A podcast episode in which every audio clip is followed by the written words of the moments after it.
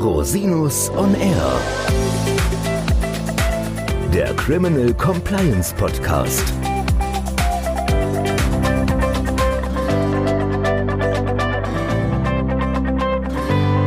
Herzlich willkommen zu Criminal Compliance Podcast. Schön, dass Sie wieder eingeschaltet haben. Bei unserem heutigen Thema geht es um eine Entscheidung des Bundesgerichtshofs, die kürzlich ergangen ist und die einen Klassiker des Wirtschaftsstrafrechts entschieden hat, nämlich um die Frage, wer kann im Rahmen eines Insolvenzverfahrens die Berufsgeheimnisträgerinnen von ihrer Verschwiegenheit befreien.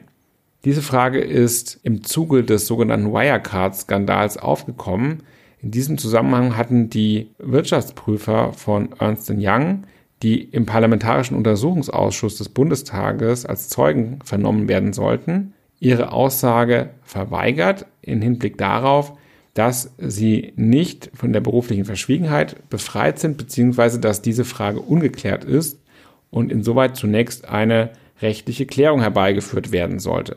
Das ist ganz schön stark durch den Blätterwald gegangen und insoweit wurde auch teilweise relativ unsachlich argumentiert. Hintergrund dieser Auseinandersetzung ist jedoch, dass es für Ernst Young bzw. Wirtschaftsprüfer wie für alle anderen Berufsgeheimnisträger wie etwa Anwältinnen, Steuerberaterinnen und Wirtschaftsprüferinnen natürlich problematisch ist, ohne eine solche Befreiung von der beruflichen Verschwiegenheitspflicht Angaben als Zeuge oder Zeugin zu machen.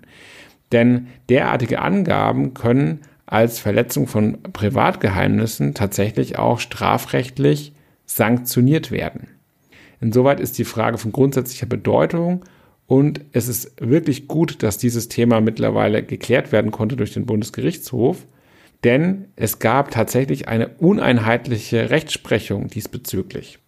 So gab es Gerichte, die haben sich auf den Standpunkt gestellt, dass es für eine wirksame Entbindung von der Verschwiegenheitspflicht ausreicht, dass die Insolvenzverwalterin eine entsprechende Erklärung abgibt.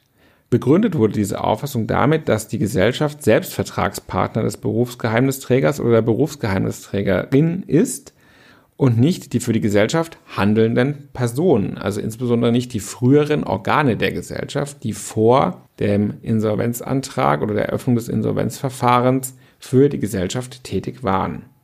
Die andere Meinung hat gesagt, es käme zusätzlich auf die Zustimmung der ehemaligen Organmitglieder an, weil ja nicht die Gesellschaft selbst die Geheimnisse an den Berufsgeheimnisträger oder die Berufsgeheimnisträgerin weitergegeben hat, die über die Verschwiegenheitspflicht geschützt werden sollen, sondern diese Organe.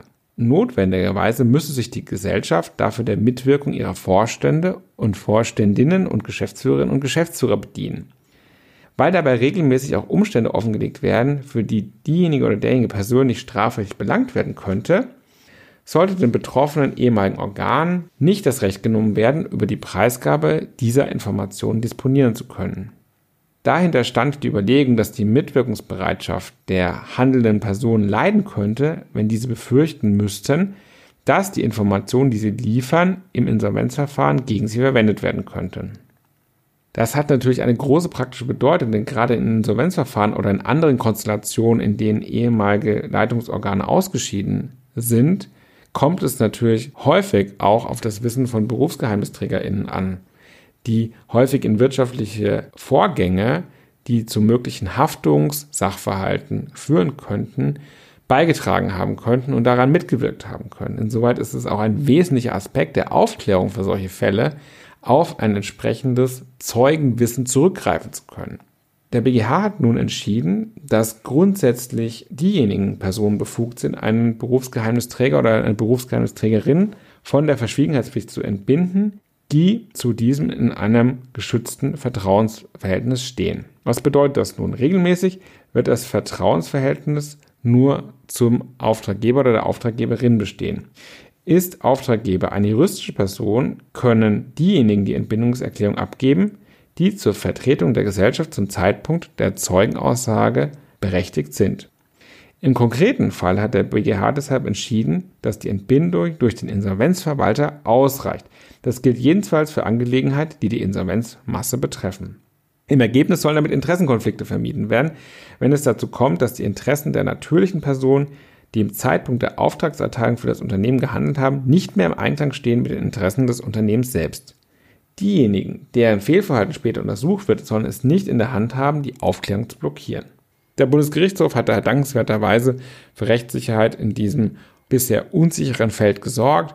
Das wird zukünftig in der Beratung auch von WirtschaftsprüferInnen eine wesentliche Erleichterung sein und entsprechend auch Konsequenzen für die Verfolgung von Straftaten und sonstigen Ansprüchen gegen ehemalige Organe von Gesellschaften haben.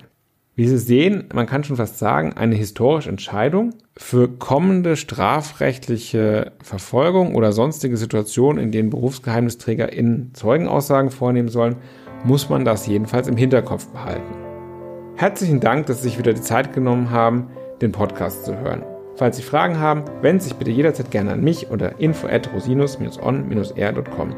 Bis zum nächsten Mal. Ich freue mich auf Sie.